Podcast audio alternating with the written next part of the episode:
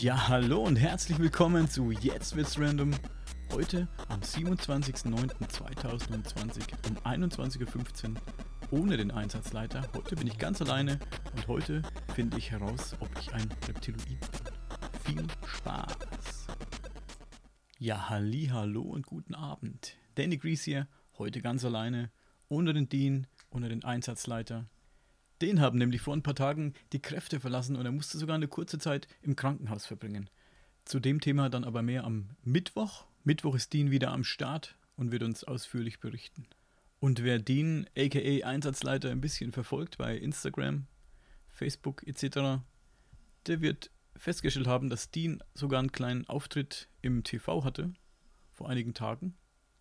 Dazu möchte ich jetzt aber auch an der Stelle noch nicht so viel verraten. Das werden wir auch am Mittwoch besprechen. Es gab also auf jeden Fall einiges Spannendes in den letzten Tagen.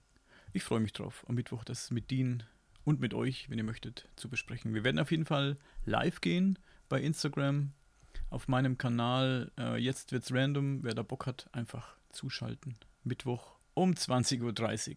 Also nicht vergessen, Instagram, jetzt wird's random. Mittwoch, 30.09.20.30 Uhr.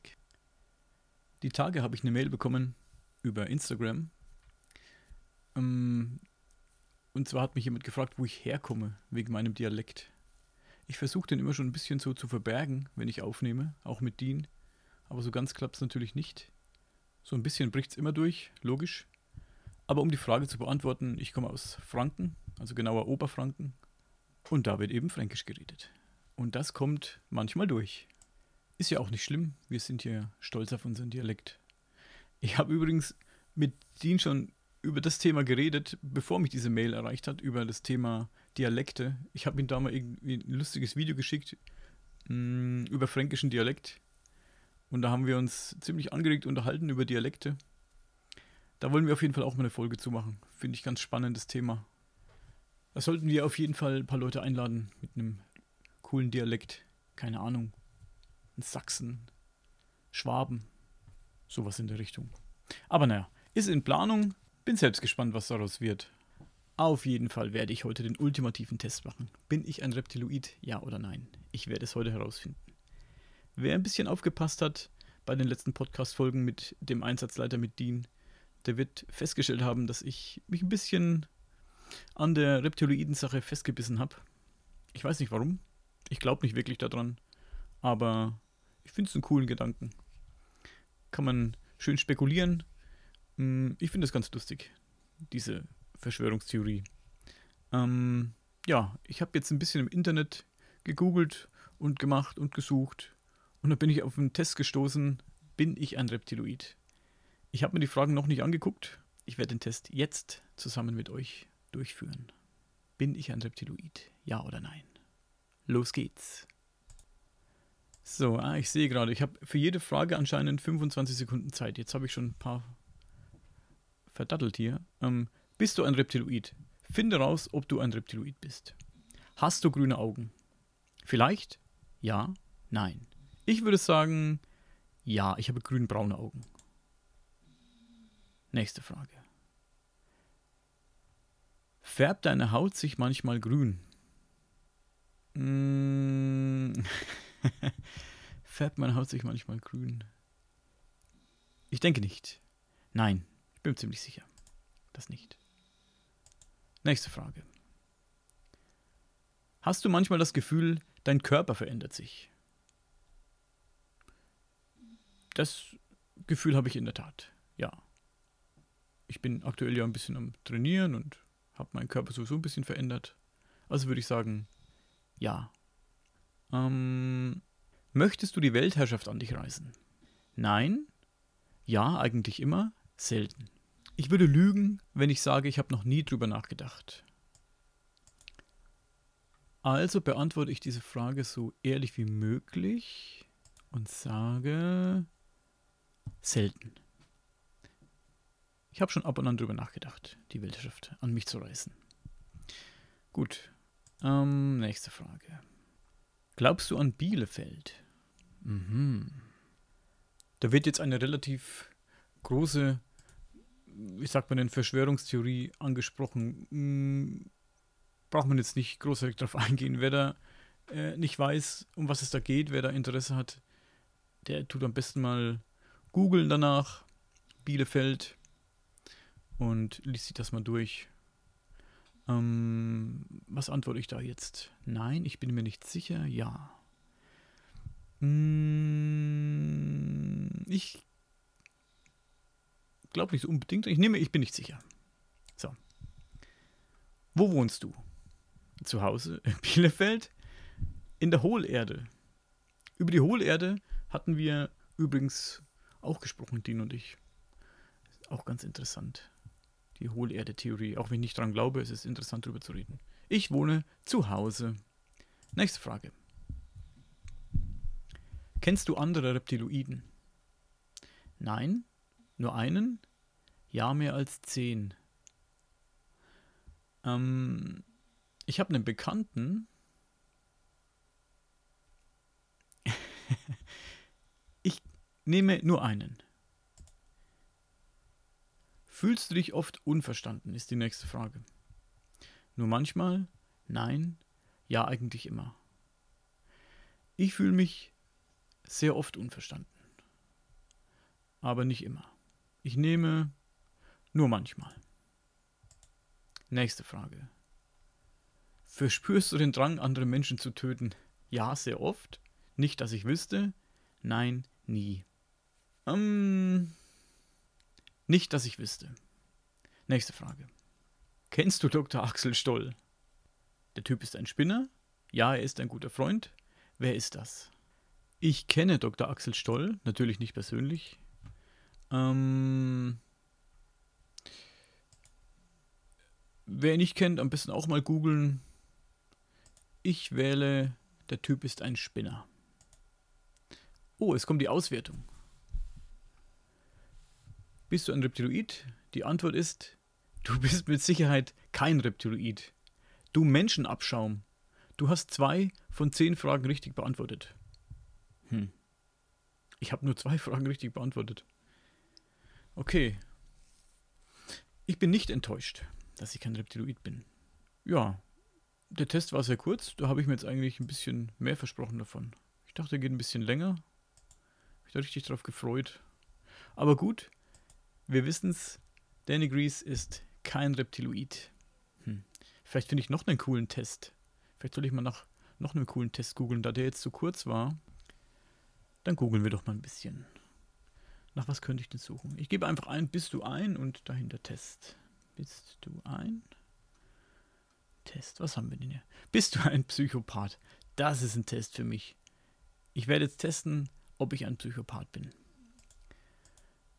Also los geht's. Bist du bereit? Die erste Frage ist, bist du bereit herauszufinden, ob du einen Knacks hast? Ich bin bereit, wenn du es bist. Ja, wie auch immer. Lass uns loslegen. Deswegen bin ich hier. Tja, deswegen bin ich hier. Weiter geht's. Zweite Frage. Wie stehst du zum Tod? Er ist traurig, aber gehört zum Leben dazu. Der Tod ist komplex und bedeutet Ende und Anfang. Er kann auch Erlösung bedeuten. Es gibt Schlimmeres als den Tod. Der Tod ist das Ende und nichts Besonderes. Ich würde deine Meinung gerne zuerst hören, ist die letzte Antwort. Mm, ja. Was wähle ich? Was wähle ich? Er ist traurig und gehört zum Leben dazu. Das, es ist auf jeden Fall auch meine Meinung. Ähm, der Tod ist komplex und bedeutet Ende und Anfang. Er kann auch Erlösung, Erlösung bedeuten. Es gibt Schlimmeres als den Tod. Das sehe ich auch so. Natürlich gibt es Schlimmeres als den Tod. Ähm, hier gibt es übrigens keine Zeitbeschränkung wie beim Reptiloidentest. Es gibt Schlimmeres als den Tod. Zum Beispiel todkrank zu sein, meiner Meinung nach. Oder was ich ganz schlimm finde, habe ich jetzt eine Doku gesehen über jemanden, der war vom Hals ab gelähmt und der wollte auch sterben. Da ging es um aktive Sterbehilfe in dem Bericht. Fand ich auch ganz schlimm. Finde ich ehrlich gesagt schlimmer als tot zu sein. Um, der Tod ist das Ende und nichts Besonderes, ist die eine Antwort. Um, ob der Tod jetzt Anfang, Ende und Anfang bedeutet, das weiß ich nicht. Aber er kann Erlösung bedeuten und es gibt Schlimmeres als den Tod. Ich nehme diese Antwort. Tod ist komplex, bedeutet Anfang und Ende. Er kann auch Erlösung bedeuten, es gibt Schlimmes als den Tod. Ja, das ist meine Antwort. Hattest du jemals Selbstmordgedanken? Nein, eigentlich noch nicht. Jeder stellt sich doch mal vor, wie es wäre, seinem Leben ein Ende zu setzen. Ich verstehe nicht, warum Menschen sich umbringen. Es bringt doch nichts. Selbstmord? An was für schlimme Sachen denkst du denn? Hattest du sowas schon etwa schon einmal? Okay. Ich nehme ohne viel Erklärung die zweite Möglichkeit. Jeder stellt sich doch mal vor, wie es wäre, seinem Leben ein Ende zu setzen. Hattest du schon einmal Mordgedanken bei einer anderen Person? Jeder möchte doch mal seinen Boss oder seinen Ex um die Ecke bringen, aber machen tun es halt die wenigsten. Mordgedanken hatte ich nie. Ich denke immer an Verletzungen und Wunden. Du stellst ganz schön viele Fragen zum Sterben. Du musst schon so einiges erlebt haben, oder? Tot oder lebendig? Ich sehe keinen großen Unterschied. Was macht es schon, wenn man über die Klinge springt? Also, hattest du schon einmal Mordgedanken bei einer anderen Person? Ich hatte noch keine Mordgedanken bei einer mir bekannten Person. Allerdings, wenn man Nachrichten guckt und manchmal so grausame Sachen sieht und hört, könnte man eventuell auf Mordgedanken kommen. Ähm,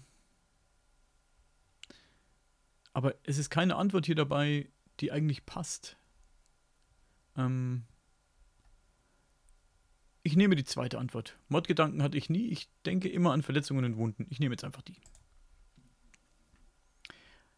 Hier ist ein Bild von einem großen Blutfleck und noch ein paar, noch ein paar Blutspritzer außenrum. Da steht, was empfindest du bei diesem Bild? Was soll ich schon empfinden? Es ist doch nur Blut. Ich spüre eine Mischung aus Zufriedenheit und Ruhe. Ich frage mich, was du gefühlt hast, als du dieses Quiz erstellt hast.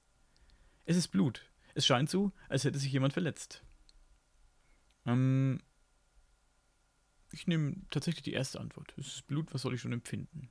Also ich denke mir da jetzt wirklich gerade nichts dabei, wenn ich das angucke. Wer ist dein Bekannten, äh, wie ist dein Bekanntenkreis, Komma, deine Familie? Familie oder Bekannte braucht man nicht. Den einen oder anderen Kontakt kann man immer haben. Ich habe viele Bekannte, da ich sehr häufig umziehe. Zu meiner Familie habe ich keinen guten Kontakt. Ich habe gute Freunde und mit meiner Familie verstehe ich mich auch ganz gut. Meine Familie und meine Freunde sind ganz okay, auch wenn sie nur, da, auch wenn sie nur das sehen, was ich ihnen zeige. Hm. Ich habe mit meiner Familie nicht viel zu tun, beziehungsweise habe ich mit meiner Familie eigentlich gar nichts zu tun. Ich bin ziemlich früh von zu Hause weg. Ich ziehe zwar nicht häufig um, aber ich habe zu meiner Familie keinen guten Kontakt. Hm. Ich nehme die zweite Antwort, auch wenn ich viel umziehe. So. Was denkst du dir bei diesem Bild? Also, es ist ein Bild mit Ach ja, es sollen Foltermethoden sein. Also es ist ein Bild, da ist einer an Pfähle gebunden, wird ausgepeitscht. In einem anderen Bild ist einer in einem Käfig, also sind so schwarze Strichmännchen. Oh, einer hängt am Galgen. Einer sitzt auf einem elektrischen Stuhl. Daneben ist ein Bild von jemandem, der eine kniende Person erschießt. Und dann noch ein sehr krasses Folterwerkzeug. Da kommt so eine Art, ist in so einer Art Presse drin und anscheinend soll er zerquetscht werden. Die Antworten. Das ist mega cool. Zweite Antwort. Hm. Dritte Antwort. Das ist schrecklich. Vierte Antwort. Ich frage mich, warum du solche Bilder hast. Hm, was denkst du dir bei diesem Bild? Ich denke mir, das ist schrecklich. Frage Nummer 8. Warst du einmal verliebt? Ich habe keine Ahnung. Was heißt schon Liebe? Jeder war doch mal verliebt. Ich warte aber noch auf die richtige Liebe meines Lebens. Wie soll sich Liebe denn anfühlen? Ich tue mich etwas schwer mit Gefühlen. Ich hatte schon ein paar Beziehungen, aber verliebt war ich noch nicht. Das muss auch nicht immer sein, oder? Ähm was soll ich da nehmen? Ähm, da ist keine Antwort dabei, die ich nehmen würde. Also, die auf mich passen würde jetzt. Ich nehme einfach das zweite. Hast du viele Geheimnisse vor deinen Mitmenschen? lautet die Frage 9. Meine Mitmenschen interessieren mich nicht sonderlich. Wenn ich ein Lügner bin, würde ich auch hier lügen, oder? Ein paar Leichen hat jeder im Keller, oder? Aber nichts Schwerwiegendes. Ich würde es nicht Lügen nennen, wenn ich verschiedenen Menschen verschiedene Gesichter zeige. Es ist eher ein Verbergen. Ich habe Geheimnisse vor Mitmenschen, ja. Hm, ich glaube keine riesengroßen Geheimnisse. Ich finde aber die vierte Antwort sehr treffend. Ich würde es nicht Lügen nennen, wenn ich verschiedenen Menschen verschiedene Gesichter zeige. Es ist eher ein Verbergen. Ich finde die Antwort eigentlich ganz gut. Ähm, ich glaube, ich meine es aber anders, als es da steht. Ähm, ich nehme trotzdem die vierte Antwort. Frage Nummer 10. Wie verhältst du dich gegenüber Fremden? Ich habe die ein oder andere Angewohnheit, die auf Ablehnung stoßen könnte, und ich verberge vieles. Sie sind mir absolut gleichgültig. Die meisten Menschen langweilen mich, außer sie können etwas für mich tun. Ich kann ein wenig schüchtern sein, aber sonst normal, denke ich. Ähm, die erste Antwort passt nicht auf mich. Gleichgültig sind mir die Mitmenschen auch nicht, also Fremde sind mir nicht gleichgültig. Die meisten Menschen langweilen mich, außer sie können etwas für mich tun. Ähm, ich kann ein wenig schüchtern sein, aber sonst normal, denke ich. Was soll ich da nehmen? Schwierig, schwierig, schwierig.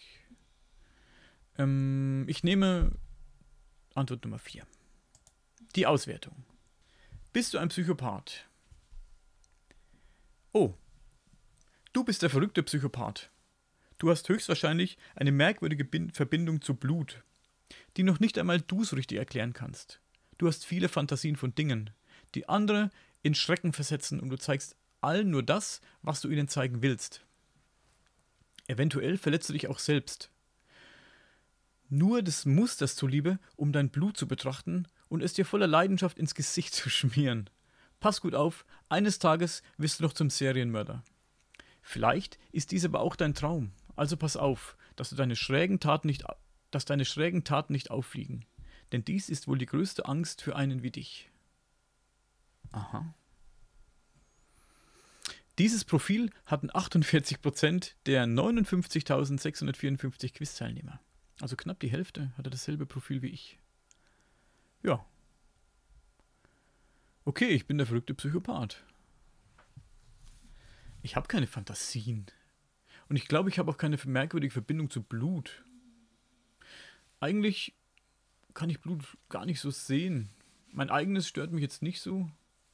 Aber bei anderen, wenn andere Menschen stark bluten, ist schon ein bisschen komisch. Ich werde jetzt nicht ohnmächtig oder so, aber ich ergötze mich jetzt nicht daran. Ähm, ich habe viele Fantasien von Dingen, die andere in Schrecken versetzen. Ich muss sagen, das habe ich schon ein, zwei Mal gehört in meinem Leben. Vielleicht auch drei, vier Mal. Mm,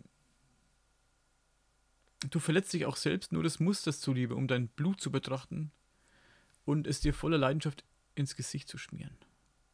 Ich verletze mich nicht selbst, um, um ähm, des Musters zuliebe, um mein Blut zu betrachten, wie es auf dem Boden tropft und was es für Muster macht. Aber wenn ich mich verletze,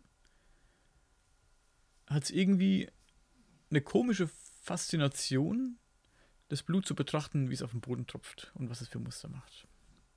Aber ich würde es nicht mit Absicht tun. Aber ich gucke mir das auch an. Ich habe ja manchmal in meinem letzten Job oder meinem vorletzten Job mich derbe geschnitten an Stahlbändern etc. und an scharfen Teilen und da hat mir das ein oder andere Mal geblutet. Und ich würde lügen, wenn ich sage, ich habe es mir nicht ab und zu mal angeguckt. Ähm, pass gut auf, eines Tages wirst du noch zum Serienmörder. Das denke ich nicht. Vielleicht ist dies aber auch dein Traum. Nein, das denke ich auch nicht.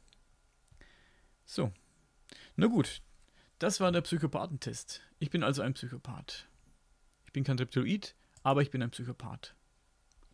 Na, herzlichen Glückwunsch, Danny.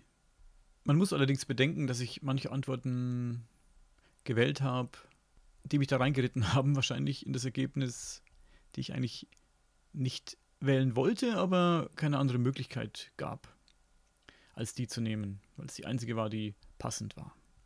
Nun gut, vielleicht bin ich ja nur ein Dreiviertel oder ein halber Psychopath. Ich möchte heute übrigens eine Geschichte vorlesen. Und zwar ist das eine Geschichte, die ich selbst mal geschrieben habe. Das ist so eine Kurzgeschichte.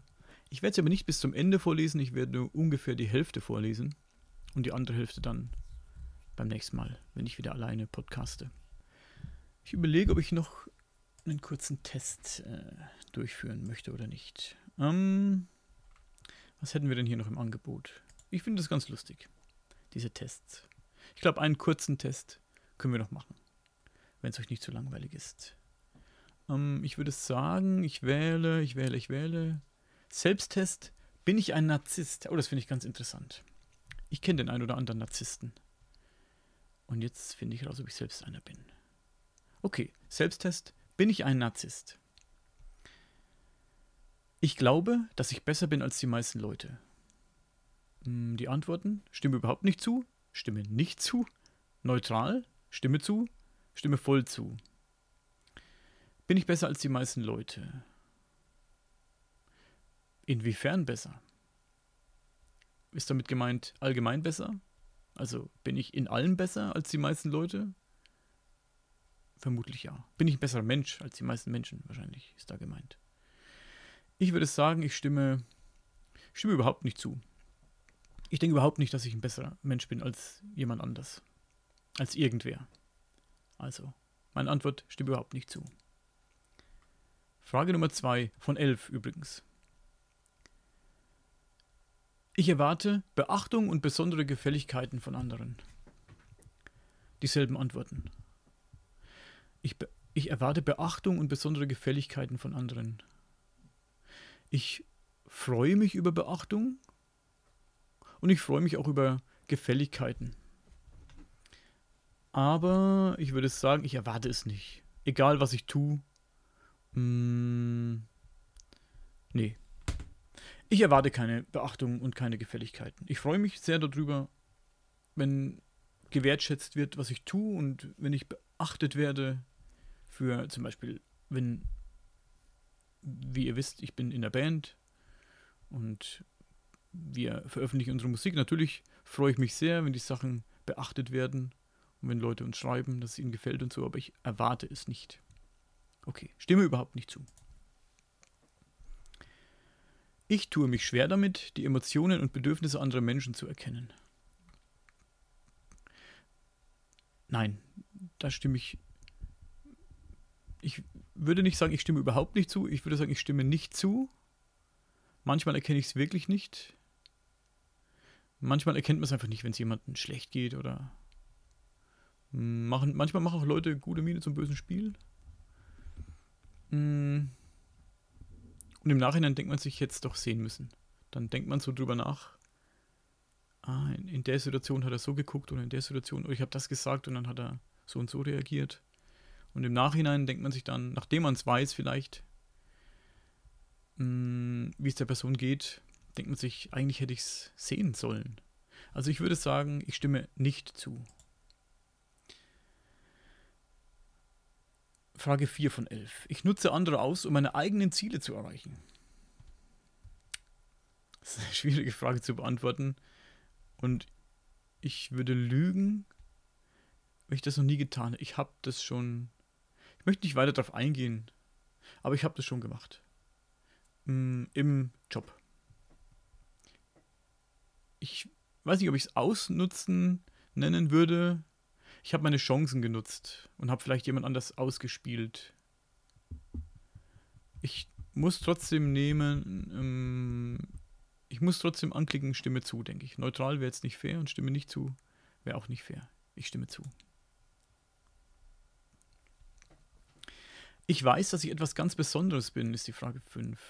Oder die ähm, Aussage. Bin ich etwas ganz Besonderes? Ich finde, jeder, jeder Mensch sollte von sich selbst denken, dass er was Besonderes ist. Hm, natürlich nicht in dem Sinne wie bei der ersten Frage, dass er was Besseres ist als jemand anderes, als jemand anders. Aber jeder, jeder Mensch ist was Besonderes. Jeder ist für sich auf seine Art und Weise besonders, im positiven Sinne. Nur mache ich da jetzt einen Fehler, wenn ich ich stimme zu anklicke oder nicht? Hm, ich stimme zu. Andere halten mich für arrogant oder hochmütig. Habe ich schon ein, zwei Mal gehört im Leben, aber von Leuten, die mich sowieso überhaupt nicht mochten. Stimme ich überhaupt nicht zu. Frage Nummer 7. Ich kann, ich kann gesunde Beziehungen mit vielen pflegen. Ähm, stimme nicht zu. Ich kann andere Leute leicht täuschen. Ähm, ich glaube nicht, dass ich Leute leicht täuschen kann, aber ich kann Leute täuschen, wenn ich mich darauf vorbereiten kann. Kann ich Leute, glaube ich, gut täuschen. Ich wüsste jetzt nicht, wüsste jetzt kein Beispiel, aber ich denke, ich könnte Leute leicht täuschen, wenn ich mich darauf vorbereiten kann. Ich nehme, ich stimme zu. Die Welt wäre ein besserer Ort, wenn ich sie regieren würde. Da stimme ich nicht zu. Ich klicke nicht an, stimme überhaupt nicht zu. Ich klicke an, ich klicke an, ich stimme nicht zu. Frage Nummer 10 von 11. Die Armen verdienen ihr Schicksal. Puh. Da stimme ich nicht zu. Und da stimme ich überhaupt nicht zu. Hm, nein. Die Armen verdienen ihr Schicksal nicht. Frage Nummer 11 von 11. Die Dummheit der Leute geht mir auf die Nerven. Die Dummheit der Leute geht mir tatsächlich auf die Nerven. Aber was ist dumm?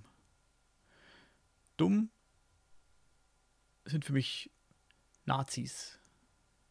Rechtsextreme sind dumm. Mit ihren dummen Sprüchen.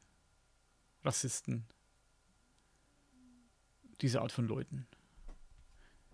Diese Art von Leuten geht mir auf die Nerven. Nur was ist jetzt die richtige Antwort?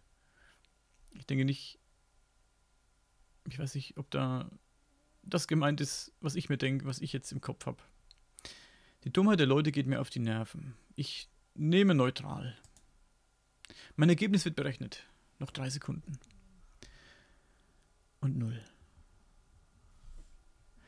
Du hast scheinbar Symptome, die bei einer narzisstischen Persönlichkeitsstörung vorkommen können. Bitte beachte dringend folgende Hinweise. Du hast scheinbar Anzeichen, bei die bei einer narzisstischen Persönlichkeitsstörung vorkommen. Wenn dieser Zustand anhält oder schlimmer wird, solltest du mit Familie, Freunden darüber sprechen und dir gegebenenfalls professionelle Hilfe suchen. Hinweis: Dieser Test ist keine Diagnose und kann dir auch nicht sagen, ob du an dieser Störung leidest. Natürlich. Der Test gleicht ausschließlich Symptome ab, die bei dieser Persönlichkeitsstörung auftreten können. Dies hat jedoch keine Aussagekraft, ob man an dieser Störung leidet oder nicht. Nur ein Facharzt oder Psychologe kann eine zuverlässige Diagnose stellen. Nochmals. Dieser Test stellt keine Beratung oder Diagnose dar und darf nicht als solches betrachtet werden. Hab's verstanden. Also mein Ergebnis nochmal, du hast scheinbar Symptome, die bei einer narzisstischen Persönlichkeitsstörung vorkommen können. Bitte beachte dringend folgende Hinweise, bla bla bla bla bla. Tja, scheinbar bin ich ein bisschen Narzisst. Ein kleines bisschen. Vielleicht ist jeder ein kleines bisschen Narzisst. Ich weiß nicht, ob ich meine Antworten, vor allem die letzten, clever gewählt habe, aber ja, ich kann mit dem Ergebnis leben, glaube ich. Okay. Reptiloidentest, Psychopathentest und Narzisstentest gemacht heute. Einwandfrei. Ich denke, das war genau der richtige Content für einen Einschlafen-Podcast heute. Obendrauf gibt es jetzt noch die Geschichte, ich bin nicht der allerbeste Vorleser, aber ich gebe mein Bestes und ich hoffe, euch gefällt's. Wenn ihr möchtet, könnt ihr mir dazu gerne Feedback geben. Instagram, jetzt wird's random, schreibt mir einfach eine kurze Nachricht. Wir freuen uns natürlich immer über euer Feedback. So, und jetzt genug geblubbert. genug Tests für heute. Ich wünsche euch viel Spaß mit der Geschichte und eine wunderbare, erholsame Nacht. Und los geht's. Verehrter Freund, zuallererst muss ich mich für die lange Zeit der Stille entschuldigen. Die besonderen Umstände, von denen ich dir in diesem Brief berichten werde, ließen es leider nicht zu, unseren sonst so regen Briefverkehr aufrecht zu erhalten. Und mit besonders meine ich grauenhaft. Mein lieber Richard, bitte glaube mir, wenn ich sage, dass sich alles in mir sträubt und die Erinnerung an das Erlebte mich erschauen lassen, sobald ich versuche, die folgenden Zeilen niederzuschreiben. Mir ist durchaus klar, dass man mich ohne Umschweife in das nächstgelegene Irrenhaus befördern würde, sollte dieser Brief jemand anderem in die Hände geraten, außer dir, mein treuer Freund. Bei dir bin ich sicher, dass mein Geheimnis gut aufbewahrt ist. Alles begann, als ich dieses verfluchte Haus bezog, das sich im Dezember des letzten Jahres erstand. Wie du weißt, habe ich mein altes Haus nach dem Tod meiner geliebten Rose verkauft und es mit so gut wie nichts als das, was ich am Leibe trug, verlassen. Der Schmerz über den Verlust meiner geliebten Frau war einfach zu groß. Und ich wollte nicht krampfhaft an Erinnerungen festhalten, die das Leid ein jedes Mal aufs Neue aufkommen ließen, wenn ich sie nur ansah. Geld habe ich ausreichend, das weißt du. Es ist mir also nicht schwer gefallen, den so eilig zurückgelassenen Hausrat in relativ kurzer Zeit wieder heranzuschaffen. Zumal ich nun alleine lebe und so manche Dinge, die man sich im Zug einer Ehe zulegt, als alleinstehender Witwer nicht mehr benötige. Einzig einige Bücher aus meiner Bibliothek habe ich mir von meinem Diener einpacken und an die neue Adresse nachsenden lassen. Eines der Bücher war das berüchtigte und verbotene Necronomicon des verrückten Arabers Abdul al-Hasret, zu dem wohl nicht viel gesagt werden muss. Ein anderes, eine seltene, geheime, zweite Version des Hexenhammers, die unter anderem schreckliche Protokolle über Verhöre von Hexen und Hexe enthält. Ich spreche dabei nicht von den üblichen Protokollen und brutalen Verhören, die allseits bekannt sind und die in jeder kleinen Stadt, in der Hexen angeklagt wurden, durchgeführt wurden. Diejenigen, die nicht für die Ohren des gemeinen Pöbels bestimmt sind, spreche ich hier an. Allerdings möchte ich an dieser Stelle nicht weiter darauf eingehen. Nur eines sei noch gesagt. Es war nicht einfach, an dieses Buch zu gelangen, und es mussten viele Jahre lang etliche Bibliothekare, Gelehrte, ja sogar Mönche und Priester bestochen werden, bis dieses Exemplar in meinem Besitz war. Nun aber zurück zum Wesentlichen. Das Haus bereitete mir vom ersten Tag an großes Unbehagen.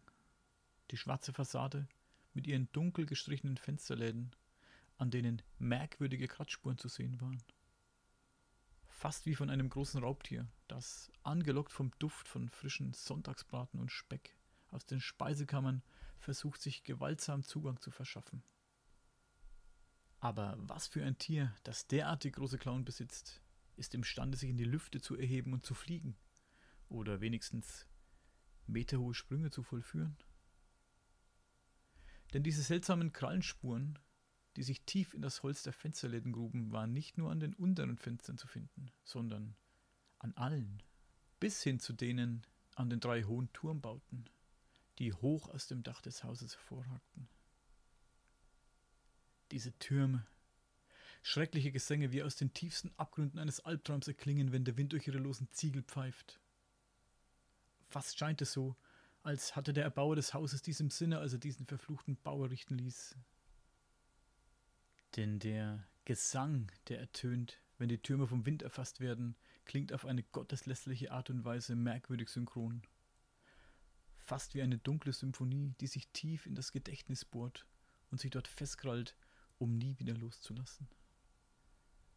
Das Haus dient dabei scheinbar als eine Art Resonanzkörper, denn hält man sich in der großen Eingangshalle auf, wenn der Gesang ertönt, so erfasst einen fast augenblicklich ein furchtbares Gefühl von Furcht und Panik. Würde man die Halle dann nicht sofort verlassen? Ich möchte mir nicht ausdenken, was diese furchtbaren Töne wie aus den tiefsten Schlünden der Finsternis mit dem menschlichen Gehirn anstellen mochten.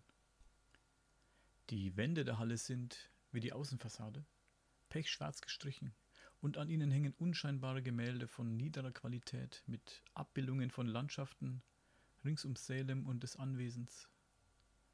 Links und rechts der großen Eingangstüre sind jeweils acht prachtvoll verzierte Holztüren, die in mehrere Gästezimmer, Wohnstube, Küche, Vorratskammer und einen großzügig bemessenen Weinkeller führen. In der Mitte der Halle führt eine große steinerne Treppe nach oben. Auf der oberen Etage befinden sich jeweils zur linken als auch zur rechten Seite acht Zimmer, jeweils vier Schlafzimmer, zwei Bäder und zwei leerstehende Zimmer zur freien Verfügung. Auf dem Boden ist ein langer, verschlissener roter Teppich ausgelegt, der vermutlich mehr von den Ratten und Mäusen begangen wurde als von Menschen selbst. Er ist übersät mit Flecken und Fraßspuren, und der Geruch, der von ihm ausgeht, beißt einem in die Nase. An den Wänden in den beiden Fluren hängen alte Ölgemälde von erstaunlich guter Qualität.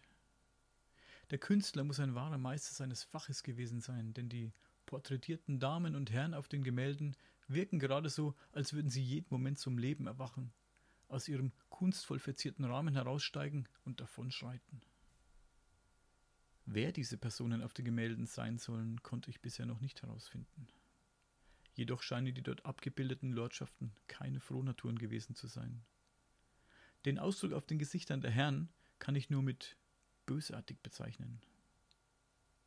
Wenn man nicht genau wüsste, dass es sich hierbei um Ölgemälde handelt und nicht um Personen aus Fleisch und Blut, fiel es einem schwer, ihrem Blick standzuhalten. Auf den Gesichtern der Damen jedoch ist eher ein Ausdruck von Angst oder gar Verzweiflung zu deuten. Das gezwungene Lächeln ähnelt mehr einer verzerrten Grimasse als einem wirklichen Ausdruck der Freude.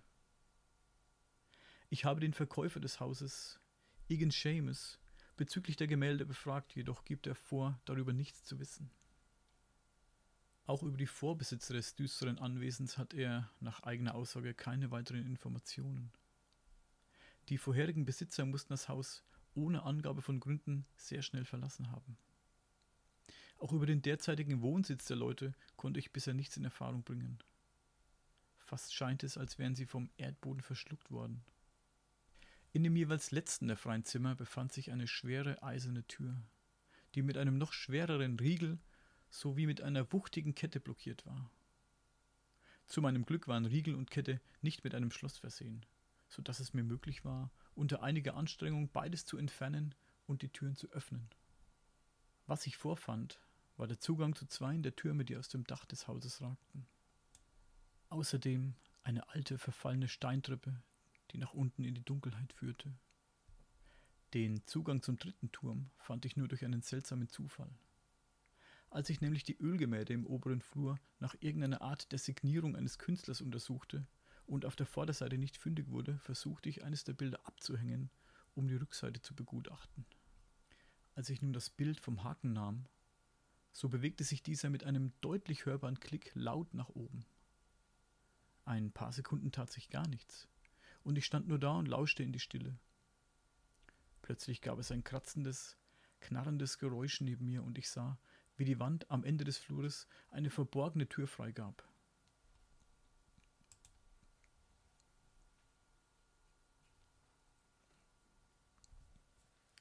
Als ich mich dem Zugang näherte, konnte ich ein lautes Stöhnen vernehmen, das mir das Blut in den Adern gefrieren ließ. Trotz allem nahm ich meinen Mut zusammen und schritt durch die geheime Tür. Auch hier gab es Stufen, die nach unten führten. Jedoch diesmal auch eine Treppe nach oben. Es fällt mir schwer, den ekelerregenden Geruch zu beschreiben, der von unten heraufstieg. Ein Geruch von faulem Fleisch, das seit Jahren vor sich hin moderte. Ich nahm ein Taschentuch und hielt es mir vor Mund und Nase. Dann überlegte ich, ob ich zuerst nach unten oder nach oben gehen sollte. Meine Neugier siegt über meine Angst. Und so entschied ich mich, zuerst den unteren Teil des geheimen Ganges zu erforschen. Ich nahm eine der Öllampen von der Wand und noch eine weitere als Ersatz nahm ich mit. Langsam begann ich die alten Stufen hinabzusteigen und hielt mich dabei mit der linken Hand an der Wand des schmalen Ganges fest. Die Wände waren mit einer Art Moos bewachsen, das leicht zu fluoreszieren schien. Aber ich vermute, dass ich mir dies nur eingebildet habe. Du weißt selbst, lieber Freund, dass einem das Gehirn in einer Situation wie dieser gerne mal einen Streich zu spielen vermochte.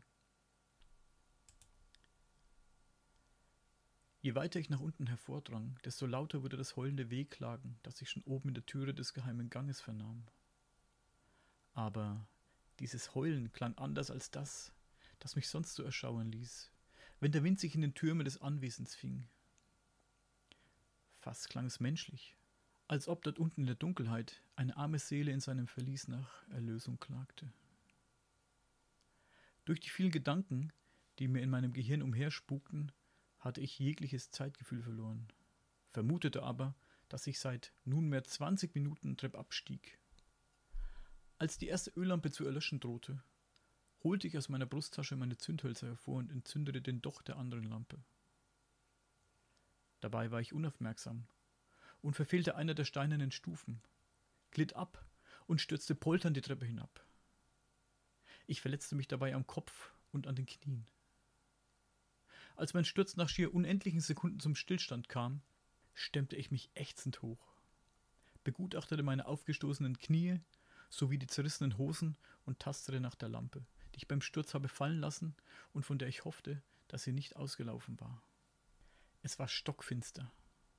Jedoch bemerkte ich, dass ich mich nicht mehr auf der Steintreppe befand, sondern auf sandigem Boden. Demnach musste ich also das Ende der Stufen erreicht haben. Da ich in Dunkelheit nichts erkennen konnte, dauerte es einige Zeit, bis ich die Lampe ertastet hatte. Sie lag auf den Stufen und war offenbar noch unversehrt. Wieder holte ich meine Zündhölzer hervor und ließ eines von ihnen zischend aufflammen. Als der Docht der Lampe endlich brannte, dauerte es einige Sekunden, bis meine Augen sich an die Helligkeit gewöhnten. Was ich dann sah, versetzte mir einen Schrecken, an den ich bis ans Ende meiner Tage denken werde. Ich stand in einer Art Labor oder Operationssaal. Vor mir waren mehrere Tische, auf denen unter vergilbten Laken verborgen vermutlich menschliche Körper lagen. Oder das, was von ihnen übrig war. Denn dem grauenhaften, fauligen Geruch nach zu urteilen, waren diese armen Teufel schon lange nicht mehr am Leben.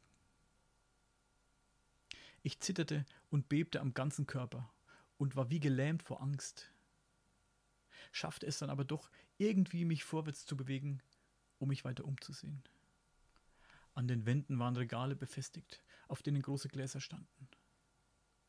Auf den Gläsern war eine dicke Staubschicht, die ich mit meinem Taschentuch abwischte. Und erneut durchfuhr mich ein unglaubliches Grauen, als ich sah, was die wahnsinnigen Forscher, die hier einst gearbeitet haben mochten, in den Behältnissen einlagerten. Köpfe, denen die Augen entrissen wurden, dann Köpfe, denen der Unterkiefer entfernt wurde.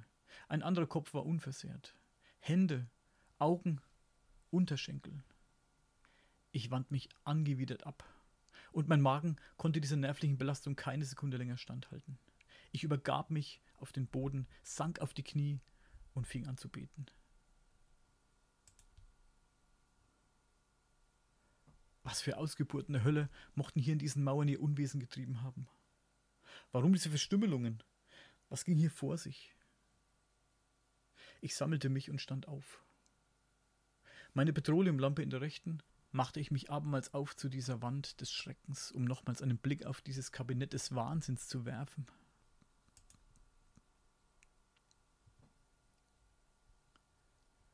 Ich staubte mit meinem Taschentuch einige weitere Gläser ab, in denen sich wiederum Köpfe befanden.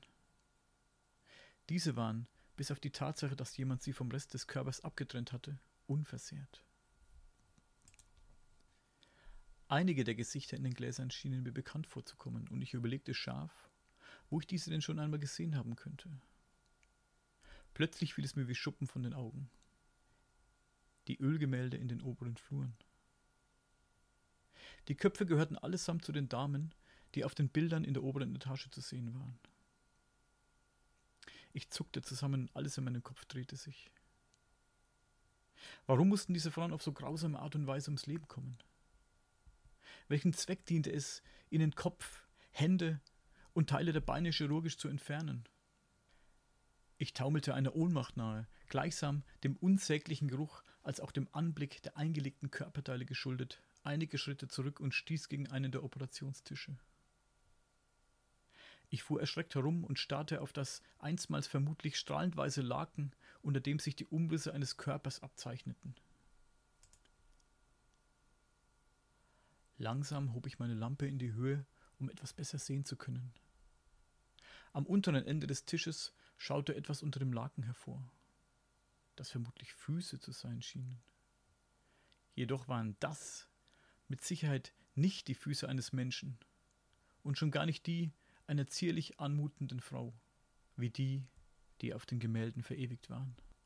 Es waren grässliche, clownartige Füße, mit Schuppen bedeckt und einer Art Schwimmhaut zwischen den einzelnen Gliedern. Auch wiesen diese Dinger nicht fünf Glieder auf, wie der menschliche Fuß, sondern nur drei. Lange, hornartige Krallen waren zu sehen. Gänsehaut machte sich auf meinem gesamten Körper breit und ich spürte wiederum Panik in mir aufsteigen. Ich wollte weglaufen und diesen schrecklichen Ort hinter mir lassen. Aber irgendetwas in mir verhinderte dies. Irgendetwas in mir wollte das Geheimnis dieses Hauses lüften. Ich atmete tief durch und nahm das Ende des Lakens in die Hand. Ich schloss die Augen und mit einem Ruck riss ich das Tuch von dem schrecklichen Kadaver herunter. Als ich die Augen wieder öffnete, war ich vor Ekel und Schrecken wie gelähmt. Noch nie in meinem Leben hatte ich so etwas gesehen. Vor mir lag ein Wesen, halb Mensch, halb Echse. Die Hände waren vom menschlichen Körper abgetrennt worden und durch jene ersetzt, wie sie auch an den Füßen zu finden waren. Nur waren diese Hände noch kräftiger als die Füße.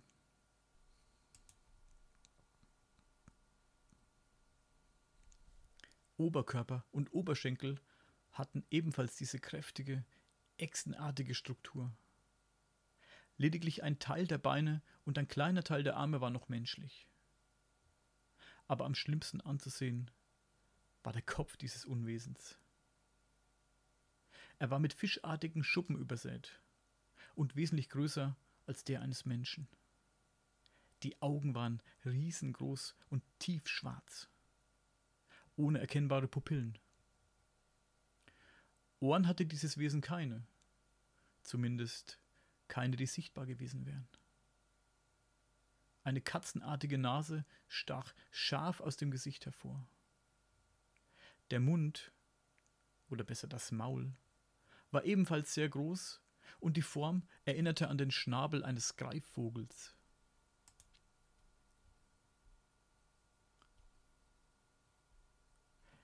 Jedoch war dieses Maul mit endlos vielen spitzen Reißzähnen besetzt. Beim Anblick dieses Mauls wurden mir die Knie weich, lieber Richard. Und ein weiteres Mal übergab ich mich auf den staubigen Boden dieses schrecklichen Verlies. Der Körper dieses Ungetüms wies einige Verletzungen auf, vor allem an der Brust und am Hals. Eine tiefe Wunde auf der Brust ließ darauf schließen, dass nach dem Monstrum mit einer Art Speer gestoßen oder geworfen wurde. Die Wunden am Hals jedoch waren augenscheinlich durch ein Seil oder eine Kette verursacht worden. War dieses schreckliche Ding etwa ausgebrochen und musste wieder eingefangen werden? Nicht auszudenken, was ein solches Monster anrichten könnte, wäre es einmal freigelassen. Zum Abschluss wollte ich mir die Rückseite des Wesens ansehen. Also schob ich vorsichtig meine Hände unter das Ding und hob es ein Stück an. Ich nehme an, ein Operationsmesser oder eine Scherbe lag auf dem Tisch, genau dort, wo ich meine Hände unter das Monstrum schob. Denn beim Anheben entdeckte ich eine kleine Schnittwunde auf meiner Hand, aus der ein wenig Blut austrat. Mit Entsetzen musste ich feststellen, dass diese Ausgeburt der Hölle mit Schwingen ausgestattet war. Diese erinnerten stark an die Flügel einer Fledermaus. Keine Federn, sondern nur aus Haut.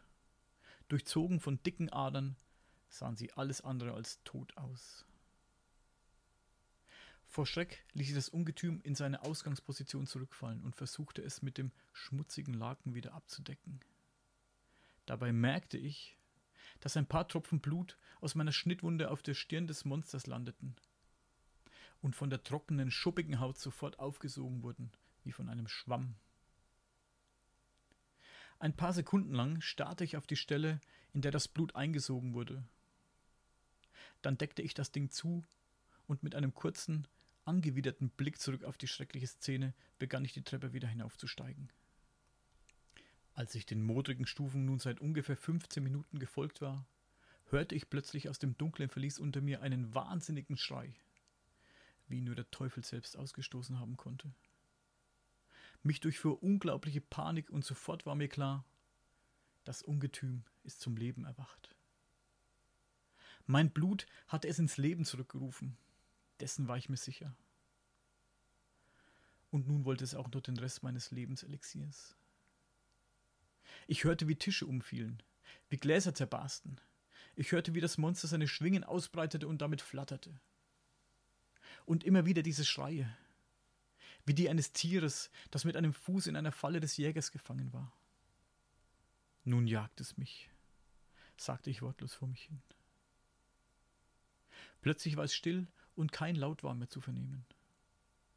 Es versucht mich aufzuspüren, dachte ich bei mir. Diese Nase, wie die einer Raubkatze, es wird mich wittern. Kaum zu Ende gedacht, hörte ich schnelle, klatschende Schritte auf dem sandigen Boden aus dem Keller unter mir. Die Schritte wurden immer lauter und ich hörte, wie es nun auf den Stufen der Treppe angelangt war. Dort blieb es offenbar mehrmals stehen und horchte in die Stille.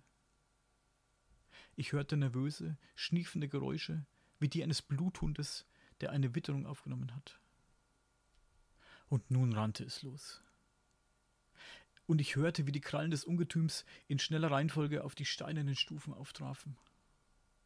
Das blanke Entsetzen packte mich, und ich rannte so schnell ich konnte die Treppe hinauf.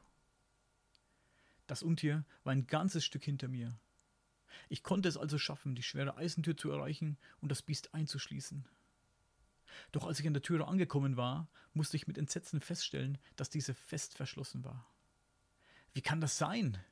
schrie ich laut auf denn ich wusste, dass sie die Tür nicht verschlossen hatte. Das Scheusal kam immer näher. Ich hatte keine Zeit nachzudenken. Also rannte ich die Stufen weiter hinauf, ins Ungewisse.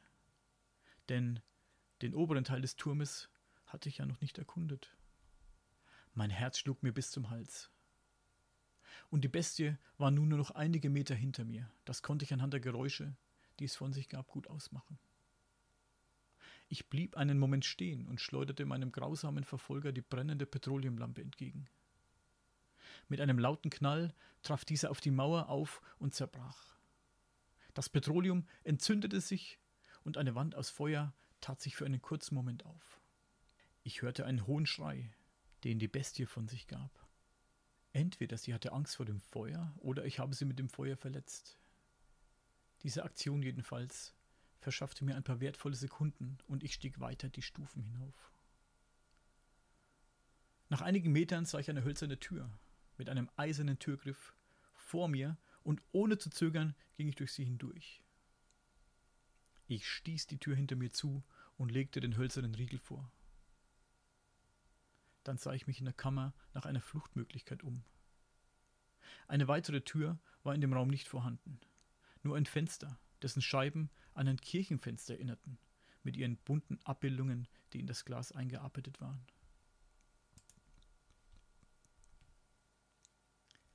Zu meiner Linken stand ein großer hölzerner Schrank und eine schwere Truhe. Zu meiner Rechten ein Bett, das ordentlich gemacht war und mit einer dicken Schicht Staub bedeckt war. An der hohen Decke des Raumes entdeckte ich eine große Glocke, von der aber kein Seil herabhing.